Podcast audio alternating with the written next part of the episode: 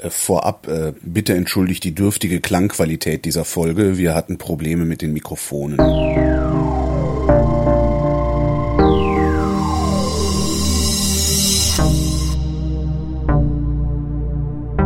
Wer redet, ist nicht tot.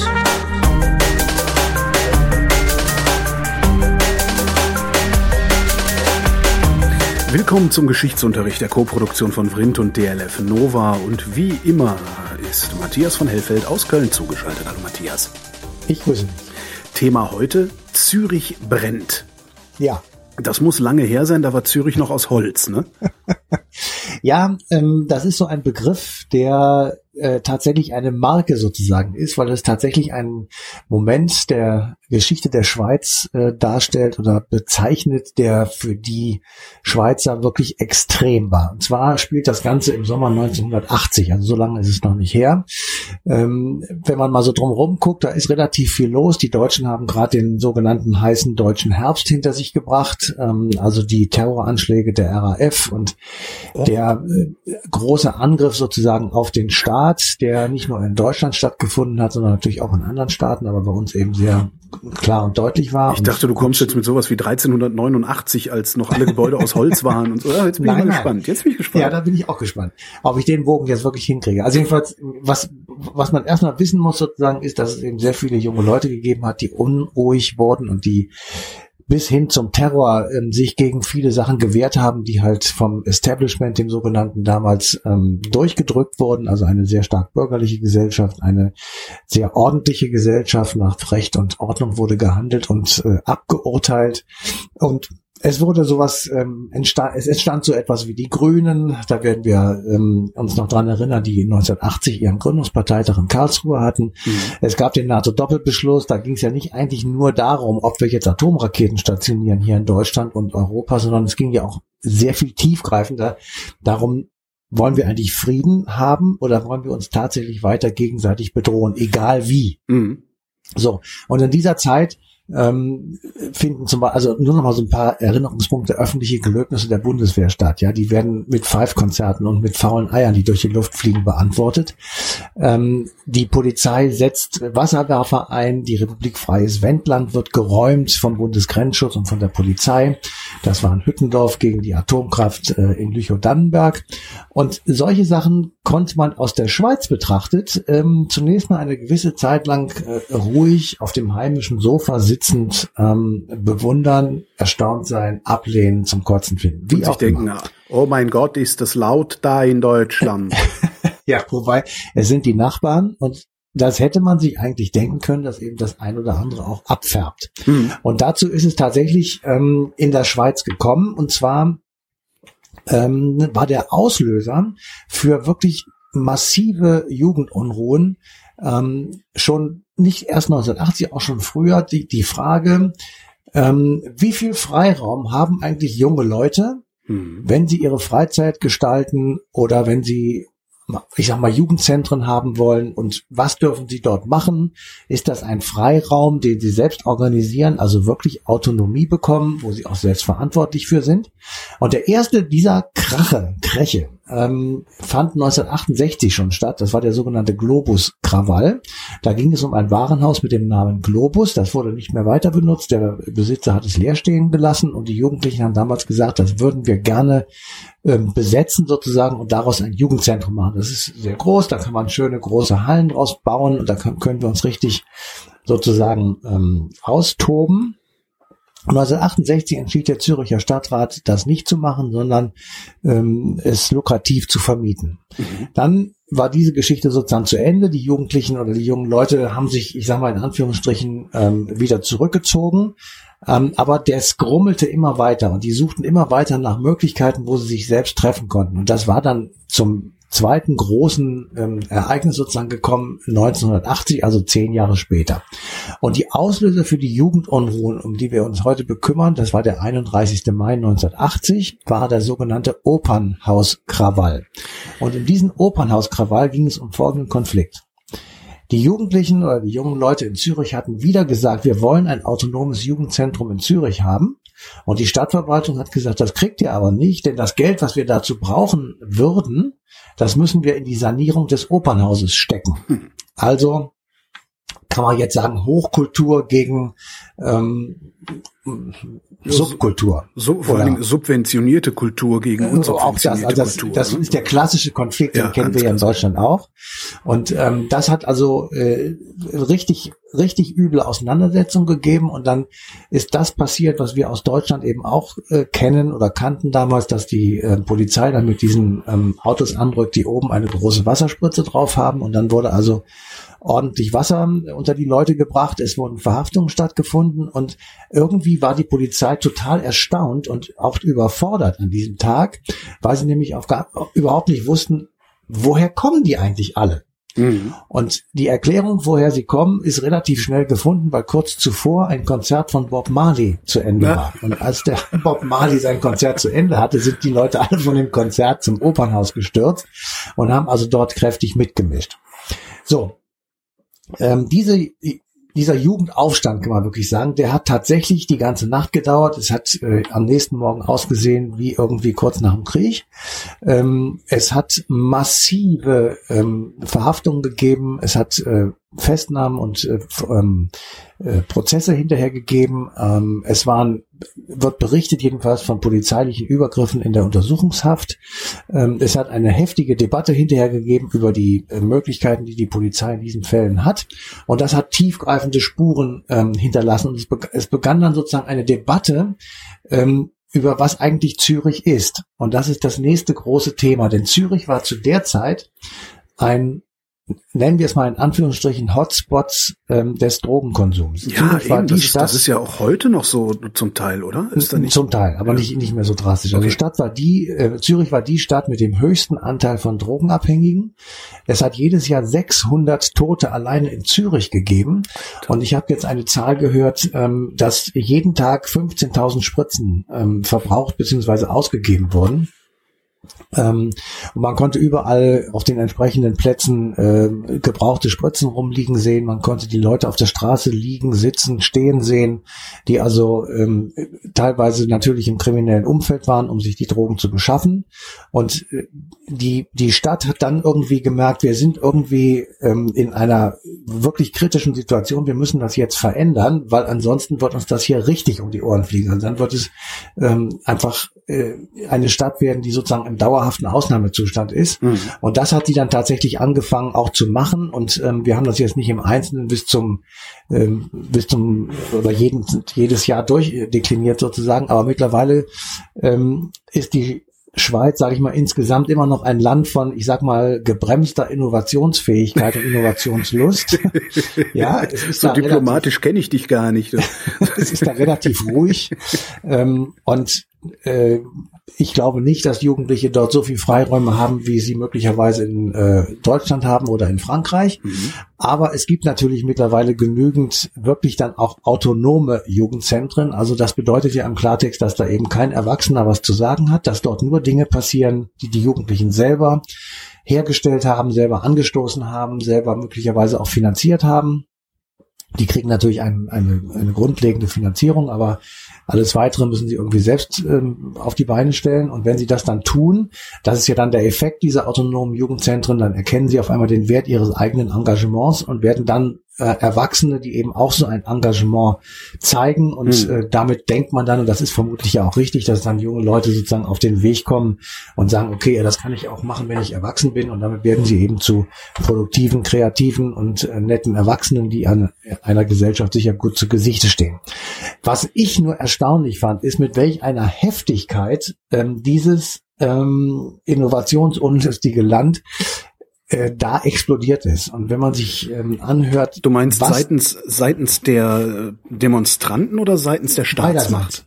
Beiderseits. Also das ist dann natürlich immer ein Spiel auf Gegenseitigkeit. Also die, hm. wir haben äh, zwei Leute interviewt. Der eine hat einen Roman darüber geschrieben, der ist selbst danach erst geboren worden.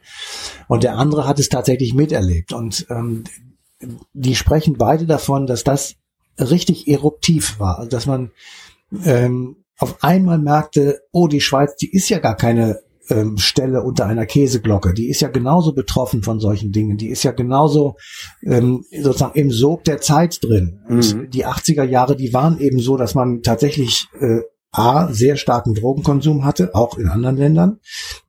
B, dass die ähm, Suche nach autonomen Jugendzentren oder nach Möglichkeiten, in denen man sozusagen selbstbestimmt leben konnte, ähm, es war eine unendlich große Zahl von besetzten Häusern in Deutschland und anderswo zu ähm, festzustellen. Also das war etwas, was überall stattgefunden hat. Nur jedes Land hat anders darauf reagiert. Und die Schweizer Behörden haben sich eben nicht vorstellen können, dass wenn Bob Marley in der Stadt ist und singt, dass dann viele Leute kommen und auch eine bestimmte, eine bestimmte Menge und eine bestimmte Gruppe von Menschen kommen. Das haben sie auch in den 60er Jahren nicht begriffen. Mhm. Und da habe ich mich wirklich ehrlich gesagt ziemlich totgelacht, weil das erste, wo wir gesagt haben, die Globuskrawalle mit dem Warenhaus, ja. das äh, leer stand, da hat vorher gesungen, Achtung, Jimi Hendrix und die Rolling Stones. ja. Also, ja, wobei da, da kann ich ja noch, also äh, Stones, das, das verbinde ich ja eher noch mit Alkohol, aber Bob Marley hätte ich jetzt gesagt, da waren die alle viel zu bekifft, um auf die Kacke ja, zu Ja, aber wenn du bekifft bist, dann hast du vielleicht großen Bock auf da mal hinzugehen und dann mal zu gucken, was da so Sache das ist. Stimmt, dann könnte es eben auch entsprechend losgehen. Also es gibt da schon einen Zusammenhang, anders kann man das nicht erklären. Und ähm, insofern äh, hat die Schweiz jetzt tatsächlich etwas gelernt. Ich, ich bin aber überhaupt kein Schweizgegner. Ich will auch dieses Land gar nicht bashen. Ähm, ich wollte nur einfach sagen, dass wenn man das von heute aus betrachtet, dann denkt man sich auch, wie kann das sein? 1980, dass die nicht begriffen haben, dass das eben sozusagen ähm, ein Zeitgeist war, den man wirklich mit dem man mitgehen hätte sollen, um solche Sachen zu verhindern. Ja, aber äh, wenn du so in die 80er Jahre in der Bundesrepublik äh, guckst, äh, also Wackersdorf, ne, diese ganzen Sachen, also diese diese mhm. ja. Wackersdorf Startbahn West, diese großen Proteste, die es da gab, da würde ich jetzt in der Rückschau aber auch sagen, da hat die Staatsmacht in einer Weise übertrieben, dass man sich eigentlich auch nur fragen kann, sag mal, habt ihr noch alle Tassen im Schrank? Habt ihr aus den 68er Bewegungen nichts gelernt? Ja, aber findest du nicht, dass das eine, äh, das war eine starke, also Wackersdorf war eine wirklich hochpolitisch. Ja. Ähm, ja da, da, da geht es um Atomkraft, da geht es um Startbahn West, also um, um ähm, Leben und Umweltschutz, Tod. Hm. Um, ja, ich sag mal um Leben und Tod. Also NATO-Doppelbeschluss, da ging es einfach um eine grundlegende Frage, die eine gesamte Gesellschaft oder eine gesamte Welt sogar ähm, zu interessieren hatte. Hm währenddessen das autonome Jugendzentrum in Zürich eher doch ein lokales Ereignis ist. Aber es ist schon richtig. Die, die Schweizer haben das gemacht, wie ich eben beschrieben habe. Die Deutschen haben in vielen Dingen ähnlich reagiert, zeitweise auch früher schon, also weil das bei uns etwas früher losging. Aber ich erinnere mich auch, dass das Durchsetzen eines Jugendzentrums oder Bürgerzentrums, wie es dann später hieß, ähm, also die berühmten Büzes, die also überall, ja, ja, die Ehrenfeld, überall, ja, ja. Ja, zum Beispiel, die also überall entstanden, die waren nicht leicht durchzusetzen. Da war immer, immer Theater, da war immer Stress, weil irgendwelche Bevölkerungsschichten sagten, äh, da treffen sich eh nur die ganzen Arbeitslosen und Overhope und so. Also das war schon sehr vor, vorurteilsbehaftet. Und wenn man es dann mal hatte und wenn die Leute dann drin waren und was gemacht haben, dann hat man festgestellt, dass das äh, ganz normale Menschen waren, die zum Teil Dinge gemacht haben, die wirklich nicht revolutionär waren. Ja? Also die überhaupt nicht, sondern ganz im Gegenteil, eher sogar spießig. Aber das ist halt schwierig sozusagen zu vermitteln gewesen und so war es halt in der Schweiz auch. Nur da hat es eben tatsächlich diesen, also wirklich dramatischen Stress gebraucht, um es dann letzten Endes zu einem guten Ende zu bringen. Du hast ähm, den Bogen gespannt von 1968, also von diesen Globuskrawallen. Ja. Gehört irgendwas dazu, zu dem, was wir die 68er nennen, oder waren das, äh, ich sag mal, lokale, singuläre Ereignisse dann letztlich da in Zürich? Also äh, damals auch schon gab es Kommunikation und Fernsehen. Das werden die Schweizer Jugendlichen oder jungen Leute gesehen haben, was hier los war mit den 68ern. Die 68er sind aber eine klassisch französisch-deutsche mhm. Erf Erfindung, ähm, die ja auch namentlich sozusagen mit äh, Cohn-Bendit und äh, Dutschke und so, also richtig namentlich zu benennen gewesen ist, deutsch-französisch ähm, wobei die Deutschen eher von den Franzosen abgeguckt haben, weil die Franzosen etwas radikaler waren in den Forderungen und in der Art und Weise, wie sie sich Luft gemacht haben. Aber die Schweizer haben das nicht nachgemacht im gleichen Sinne. Es hat nicht so eine äh, große Studentenbewegung, also vergleichsweise natürlich mit der Schweiz eine Studentenbewegung gegeben oder eine, ich sag mal, Freiheitsbewegung. Aber natürlich haben sie es mitbekommen. Und sicher sind viele der, naja, Handlungsideen äh, sozusagen mhm. vorgelegt worden von den 68ern in Deutschland und Frankreich. Die waren jeden Tag im, in den Nachrichten, in den Zeitungen, überall. Es gab dicke, sehr schnell Bücher über sie. Ähm, wer ist Dutschke und ähnliche Dinge. Es gab den, es gab ja auch richtig ähm, Randale. Es gab, äh, erinner dich, Benno Ohnesorg wurde ermordet. Also ja. es gab richtig Attentat auf Dutschke. Es gab richtig aufregende, und zwar im Sinne, dass man sich darüber wirklich aufregt und ärgert und ähm, das eine schlimme Geschichte ist. Ähm, das gab es äh, in Frankreich und Deutschland, ist natürlich in Europa bekannt gewesen. Deswegen gehe ich mal davon aus, dass die äh, Schweizer jungen Leute davon be beeindruckt waren, beziehungsweise auch ähm, ja beeinflusst waren. Und das gilt natürlich auch für die 80er Jahre, wo es äh, bei uns um viele andere Dinge ging, aber eben auch um Aufstand, um Aufbruch von jungen Leuten gegen das Establishment, gegen die als zu verknöchert und veraltet und konservativ empfundene Mehrheitsgesellschaft, also die, die Grünen waren eine Partei gegen die Parteien, so haben sie sich selber genannt, die hm. Antiparteienpartei.